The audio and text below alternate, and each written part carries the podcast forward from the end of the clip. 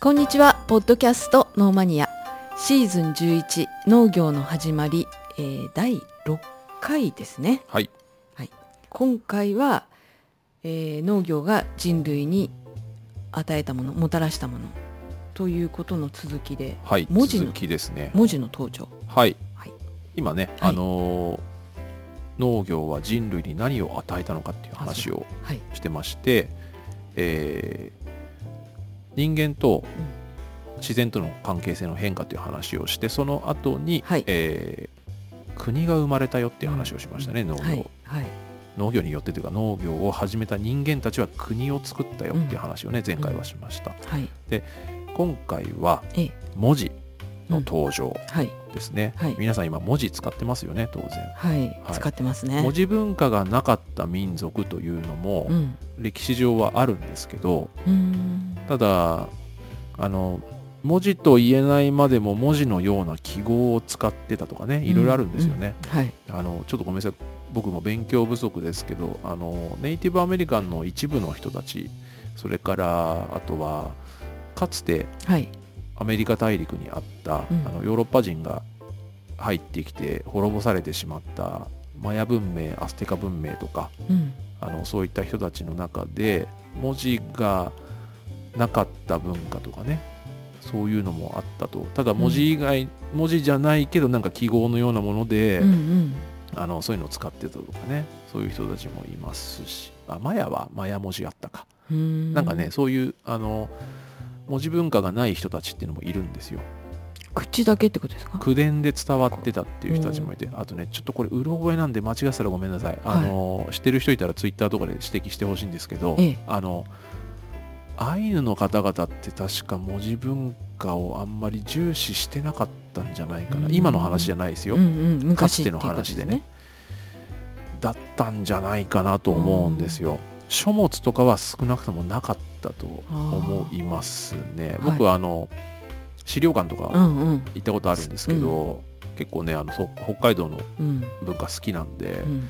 確か文字文化がなくて口伝がメインだったんじゃないかなと思います、でアイヌってでもほら農業やられてたけど、アイヌの方々って、うん。狩猟採集が結構メインの人たちだったし、はい。はい北方民族って結構そういう人たち多いので、うん。あのまあ文字があるから優れてるないからうん。優れてないとかじゃなくって、はいはい。その社会にとって必要だったかどうかっていう観点で見るべきだと思うんですよそうですね。はい。うん。なので、まあ、文字の登場っていうことをね、うん。今回はちょっとお話ししたいと思います。はい。農業を手に入れた人類のネクストステージ3つ目ですね、はい。文字。はい。はい、まずはい。その文字の登場以前にうん。人と人とのコはいミュニケーションについて、すげえざっくりとした素人の説明をします。はいはいはい。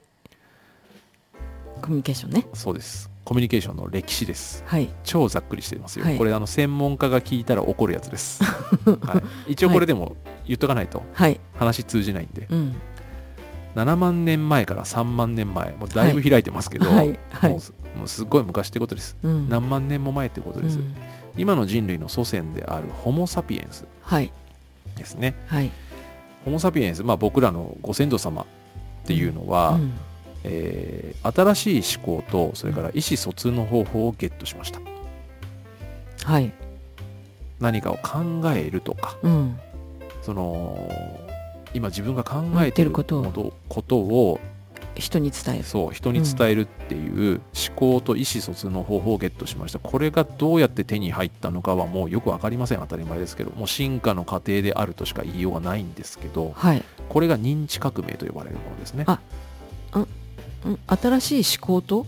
新しい思考と意思疎通の方法をゲットしたっていうことを認知革命。認知革命と言います。うんあの今僕らはもう専門家じゃないんで何て言っていいか分かんないですけど、うん。今僕らはいろんなことを考えますよね、はい。で自分の考えたことっていうのを相手に伝えることができるじゃないですか、はい文字を使わなくてもできますよね、うん。一応うん。は限界はあるけど。これは他の生物にはないことですよね、うん。まああるっちゃあるものもあるけど、うん。とりあえずないと、えーしてうん。これは人間だけのはい。持つ機能なんですよ、うんこれを手に入れたことが認知革命と呼ばれるものなんです、うん。認知革命を手に入れたことで、まあ、はい。いろんなことができるようになります人間は、はい。一つ目虚構というものを手に入れます。虚構？虚構です。つまり架空の物事とかをはい。語る能力を得るわけです、あー。目の前にあるものとかっていうのははい。語れても、はい。もしくは考えを巡らせることができても、はい。架空のものって人間以外が思いつくって多分ないですよね、イマジネーション起こせるのかな？まあ近いですね。そうですよね。はい、想像力と言い換えてもいいかもしれないですけども、まあ、虚構なんでね存在しないものっていうものも含まれるんで、うん。うんはい。イコールイマジネーションではないですけど、まあ、似たようなものですよね。うん。で認知革命で手に入れたその2ですけど、はい。この、まあ、虚構を手に入れたものから連結するんですけど、はい神話を紡ぐあ神の話ですね神話は。神話。はい、神話を紡ぐとか、はい。まあ、そういったことで、はい。まあ、お話しし今宮さんおっしゃったようなイマジネーションも絡んできますけど、はい。その自分たちのアイデンティティを形にすることが可能になってくるわけですよ。うーん。虚構を手に入れて、うん。イマジネーションを手に入れたことで、うん。まあ、神話ってうん。そもそも誰も見てない物語じゃないですか、目の前では。はいではい。かつてこういうことがありました、うん。もしくは僕らの見えない世界でこういうことが起こってますっていうのは、はい。虚構を手に入れないと、あのまあ、話として成立しないというか、うん。そもそも存在しないものですよね。はい。これは自分たちのアイデンティティを形作ることに役立つわけですよ。例えば日本だったら日本の神話があるわけだし、うん。うん。ヨーロッパとかだったら北欧神話とか、うん。うん。えーまあ、古代ギリシャの神々の話とかってあるじゃないですか。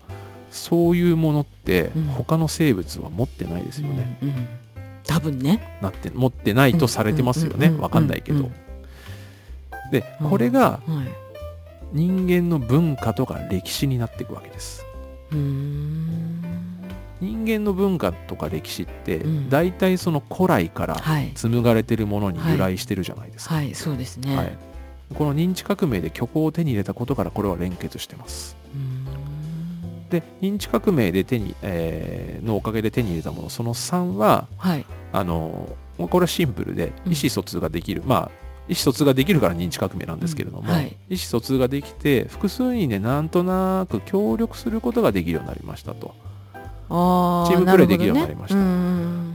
で狩猟採集社会が本格的に形成されていくわけです。はい。はい、狩猟採集社会はほらなんとなくチームプレーしてるって話したじゃないですか。うんこの認知革命以降なんですよ狩猟採集社会は、うん。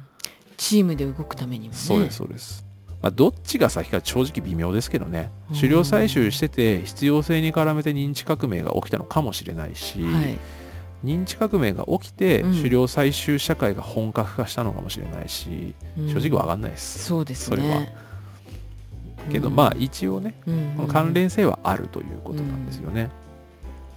でまあ前回のエピソードそれ以前でもお話ししましたけど、まあ、意思疎通ができるようになったんですけれども、はい。狩猟採集社会はまあヒエラルキーがないから、うん。あの社会構造がシンプル。で口頭でのコミュニケーションで問題ないっていう時代がずっと続きます、認知革命起きてでもそれは口頭コミュニケーションの時代ですね、はい。で、えっと、虚構とか神話を紡ぐっていうのは、はい。あの認知革命のおかげとして話はしましたけど、うん。正直ここではそんなに必要ではなかったです、一応機能としてはね、うん。そういうのを手に入れましたけど。うん。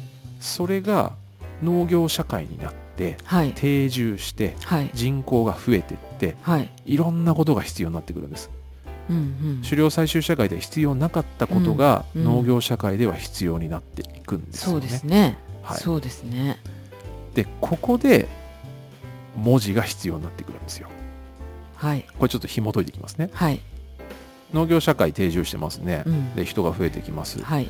農耕と牧畜の技術の伝達と伝承の必要性が生まれます。はい。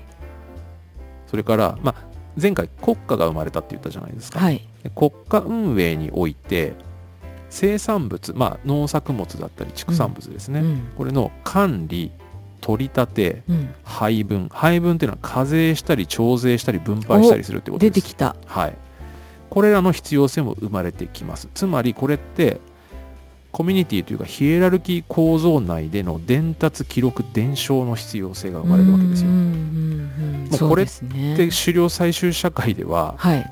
必要なかったことですよね。うん。その場で分けますしね。そうですそうです。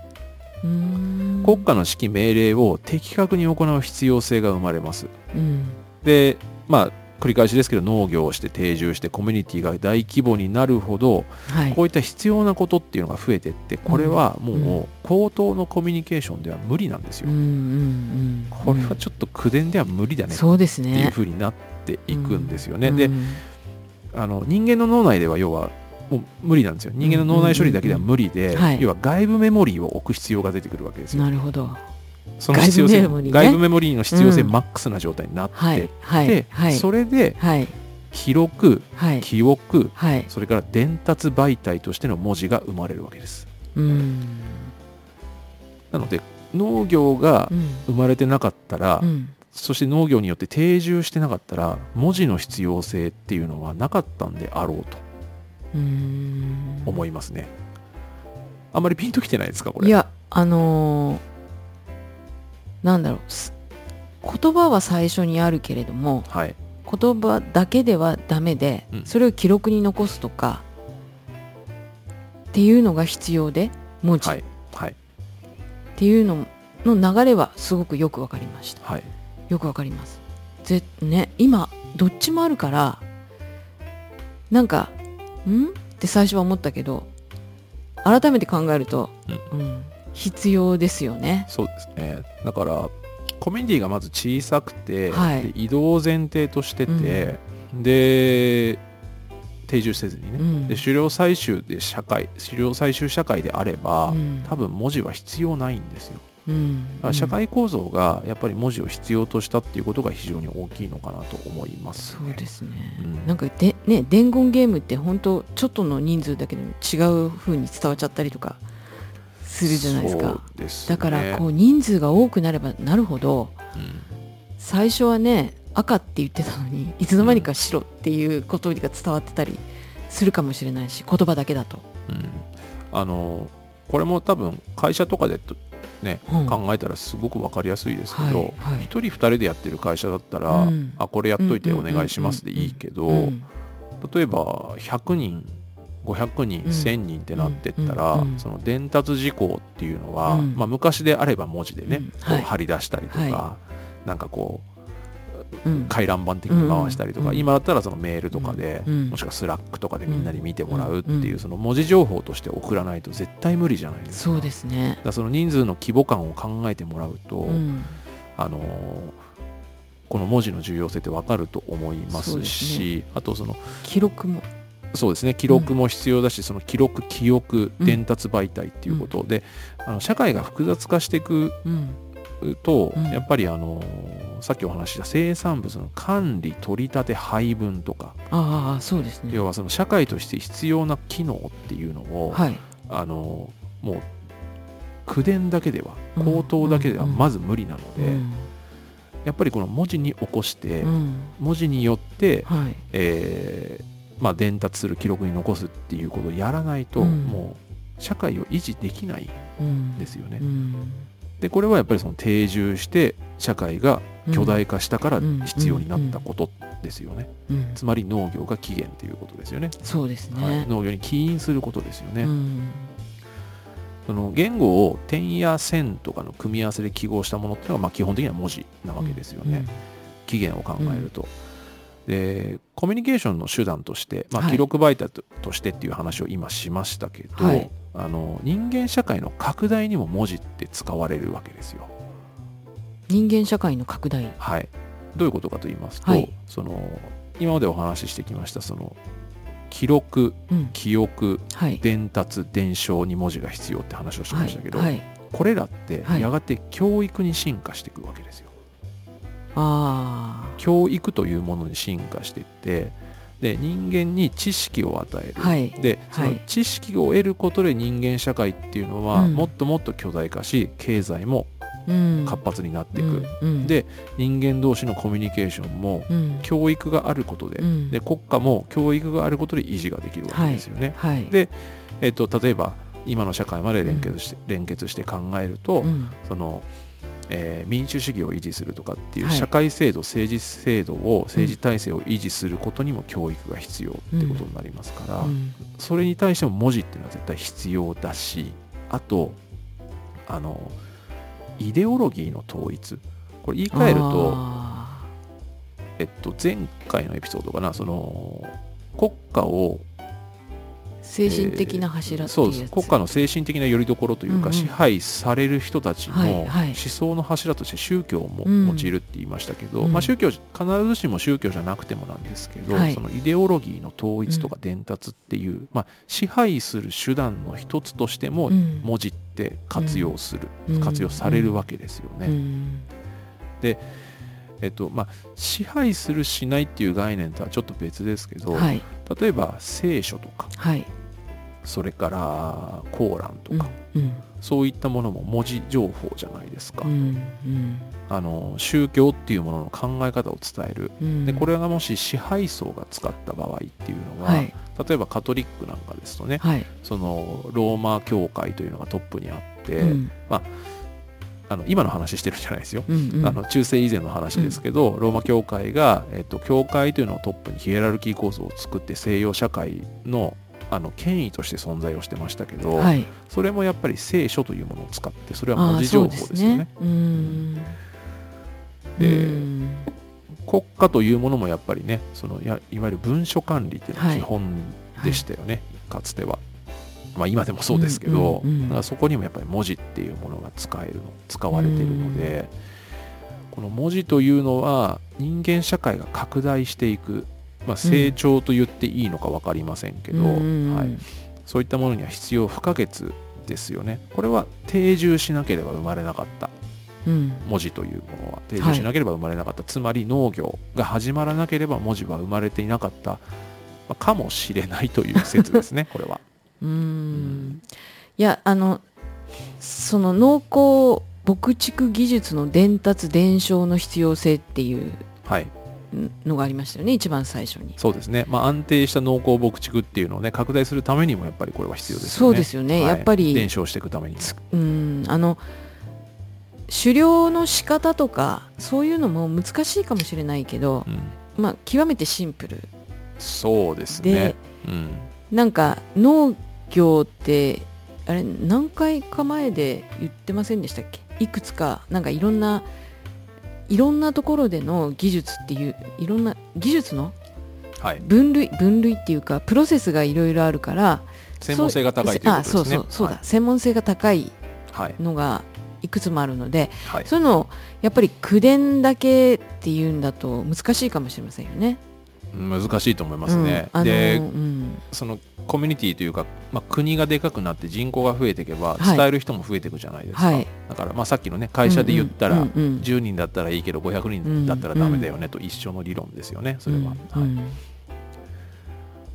あとあのこのシーズンの2話目かな？3話目かな？あの狩猟採集社会と農業社会の比較の時に2話目ですね多2分。話目でしたっけ、うん、あの高齢者の話をしたじゃないですか、はいはい。であ。狩猟採集社会っていうのは、うん。あの高齢者はまあ切り捨てられてしまうケースとかもあったし、まあ、もちろん配慮するケースも記録としては残ってるらしいんですけど、うん。切り捨てられてしまうケースもあったうん。とされてます。で一方で農業社会っていうのは労働力とカウントされたりはい。するので、はいあの高齢者を含めた社会構造っていうのが前提、うんこれ多分文字絡んでますよね、文字でその情報を伝達して伝承してっていう、えーその伝承相手っていうのが高齢者も含まれている可能性は非常に高いと思いますしね。もしくは伝達、まあ、発信する側、うん。文字で発信する側として、うん経験値のあるうん。高齢者がうんそれを文字で行ってたかもしれないし社会の構造の中に組み込まれてるじゃないですか、うんうんこれは多分文字があるからそうですね。高齢者が持つ機能うん。として、あのー存在していたであろうしそのツールとして文字が使われてたってことだと思うんですよね。うん。だからそうですね。その社会のあらゆる、うん。まあ、あの層を連結する機能、うん。そして社会全体を維持して成長させる機能として文字が必要っうん。ていうこと、それが農業によって、うん。まあ、農業によってというか農業が始まって定住したことによってまあ、人類は文字を必要とした。うん。記録媒体として文字が必要になったっていうことが言えるんじゃないかなと思いますね、今へねー。普通に使ってるからあんまりねこう改めてこういうふうに考えることもないんですけど、そうですね。考えてみるとなんかね、うんこそう必要性としてはなるほどなってうん。僕は思ったんですよね、うんうんこれは、うんうん。ですね僕らだって当たり前ですけど文字に囲まれてるし今台本だって文字で書いてあるし。そうそうですね。ね。うん。台本あるんですよこれちゃんと。台本書いてるんですからね。まああのの台本以外のこともだいぶ入ってますけどまあ台本入ってますけどね。うん。うんそうなんですよ。だからいややっぱり必要があるからこう作られていってうん。でそれを使ってみて改良してっていう。ねはい。うんそういうのがあの本当に見えてくるっていうかね、文字の歴史とかねなんかそういうのをちゃんと勉強するとうん。きっともっとね違う部分が見えてくると思うんですけど、うんうんうん。本当にそのシンプルに考えた時にはおそらくはやっぱりその定住してうんうん。コミュニティが巨大化国のようなものになってっていうところが起因してるんじゃないかなとはうん。本当に思いますね。でただあのなんかねこれちょっと補足なんですけど、はい。文字が登場してからええ。今うん。それよりもうん。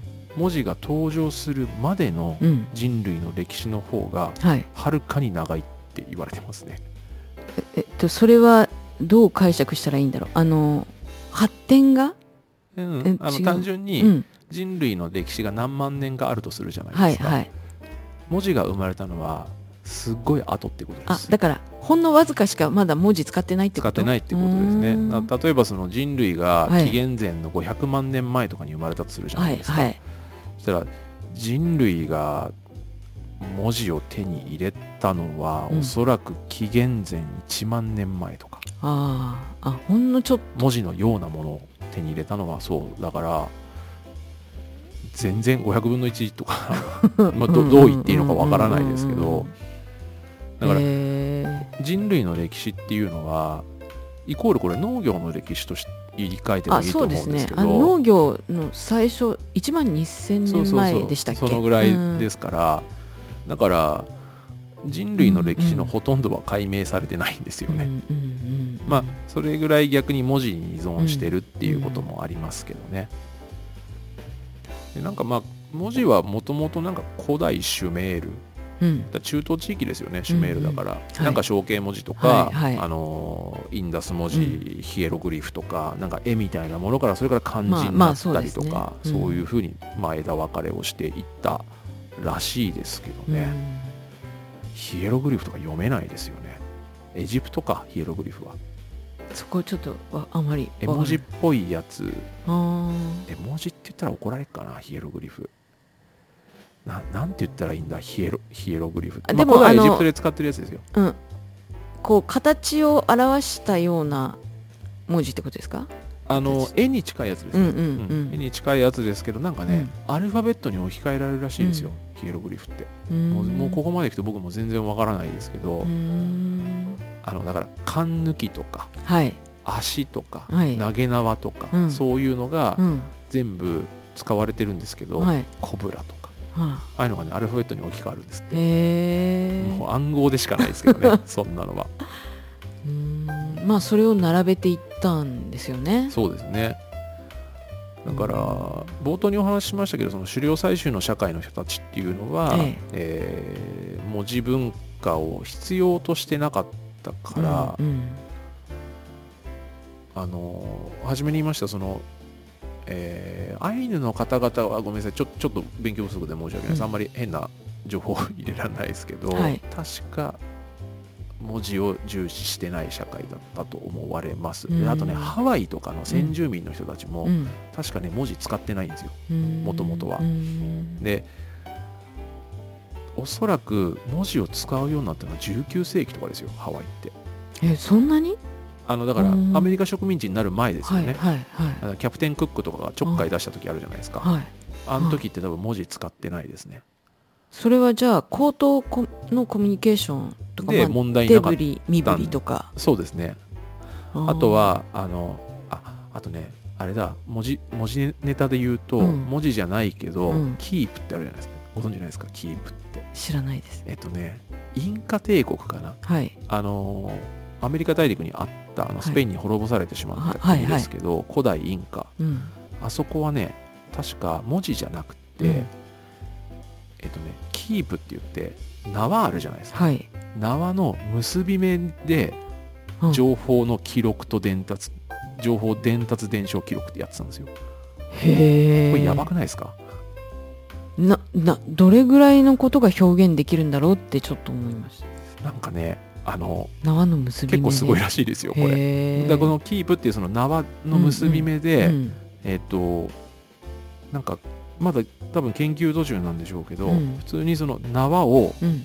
送るうん。これって手紙を送るとかと同じなんですって、うーん。でその縄の結び目でうん。結び方とか結び目で、うんあの情報がちゃんと伝わるんですって、これなんかできたらかっこいいですよね。そうですね。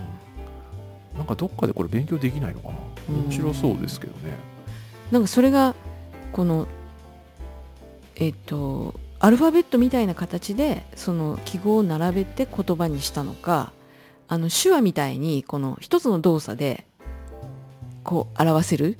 例えば「愛」だったらうん。この結び目とかなんか。全然わかんない。わかんない。全然わかんないですけど、勝手な想像ですけどね。いや、でうん。でも、うん。だから僕らの概念では多分ないんですよね、うんそれ。うん。でもやっぱり何か伝達する方法？はい、道具？伝達するための手段？うん、は必要だったんですよねだからそのなんか文字なのかな数字なのか、今の概念でいう。だからもう今の概念で話すこと自体が多分とあちょっとあそっか。そう理理解に至らないんだと思うんですけど、そうですね。そう。そこの社会ではこうそんなに必要じゃなかったかもしれあ必要そこの社会にとって必要なものはあったんだろうと思う。ね必要な形になってたんでしょうね。だから、うんうん。あのスペイン人たちが滅ぼしちゃうから、うん。こういうの残ってないからね。あだからなんでそういうことするのかよって思いますけど 今かあらすると、うんだってアステカもインカも全部ねマヤも全部スペイン人たちに滅ぼされちゃったから、うん。ちょっとね勘弁してよって思いますけどね、うん。今からすると。そうですね。なんかねキープってうん。その結び目って言いましたけど、はい。えっと、ちょっと聞いてる方にうまく伝わるかな。ロープがありますよね、はい。でなんなんとなく皆さん一回キュッてこううん。結び目作うんるのを想像してるじゃないですか、うん。でこの結び目がいくつもある。うん。あるその結び目の数でうん。表現するっていう情報もあれば、うん。結び目自体の大きさとか、うん。結び方によって情報が伝達されたりもするらしいんですよ、うん。だから相当な情報量だったとされてます、うん。かなり高度だったうん。しうん。あとねなんか縄のうん。種類にもよるみたいな情報もあって、だそそんなものいろいろ使わないとうん。それを渡しただけで伝わらない気がしますよ。でもこれただの想像でしかないんですけど、はい。例えば僕らの言葉でも、うん。もしくは僕らの文字でも、うん。えっと一つ同じ音とか同じ文字でもはい。いろんな意味を持つってあるじゃないですか。うん。でそのいろんな意味を持つっていうのは、うん。僕らの概念と思考と想像力で保管されてるじゃないですか。だからこのキープっていう縄の結び目自体ももしかしたらあ一つのあ。結び方とかうんその一つのビジュアルに対してうんいくつかの,、あの意味があったりそのうん何と何を組み合わせたら結び目と結び目これを組み合わせたらこうなるよっていう熟語みたいなものが存在するとかがあるかもしれないですよね。そうですね。うんだ相当高度なことはやってたんじゃないかなとう思います。んうん。全然わかんないですけどね。そうですね。もう今となってはねもう今妄想タイムですからね。妄想タイムですけど、はい。まあすいませんちょっと文字の話をね文字ですね。はい今回は文させて字ももたらしてくれたと。そうですね、はい文字の、えー誕生にはもしくはも人類が文字を持ったのは、うん。えー農業はいそ。して定住というこの流れ、うんうんもうずっと話してるこの流れが必要だったんじゃないかなと思います。はい。わはい、かりました。で文字の話ということで今回はここまでにしまして、はい。えー人類の農業を手に入れた人類のネクストステージまだもう少し続きます。はい。次回はええ宗教について宗教はい、お話ししたいと思います。これはなかなかちょっと今考えないうん皆さん触れないところだと思うんですけど、なるほどなって僕は思いました。はいなのでちょっとそれをね皆さんにお伝えできればなと思います。はいわはいかりました、ありがとうございましたあ。りがとうございました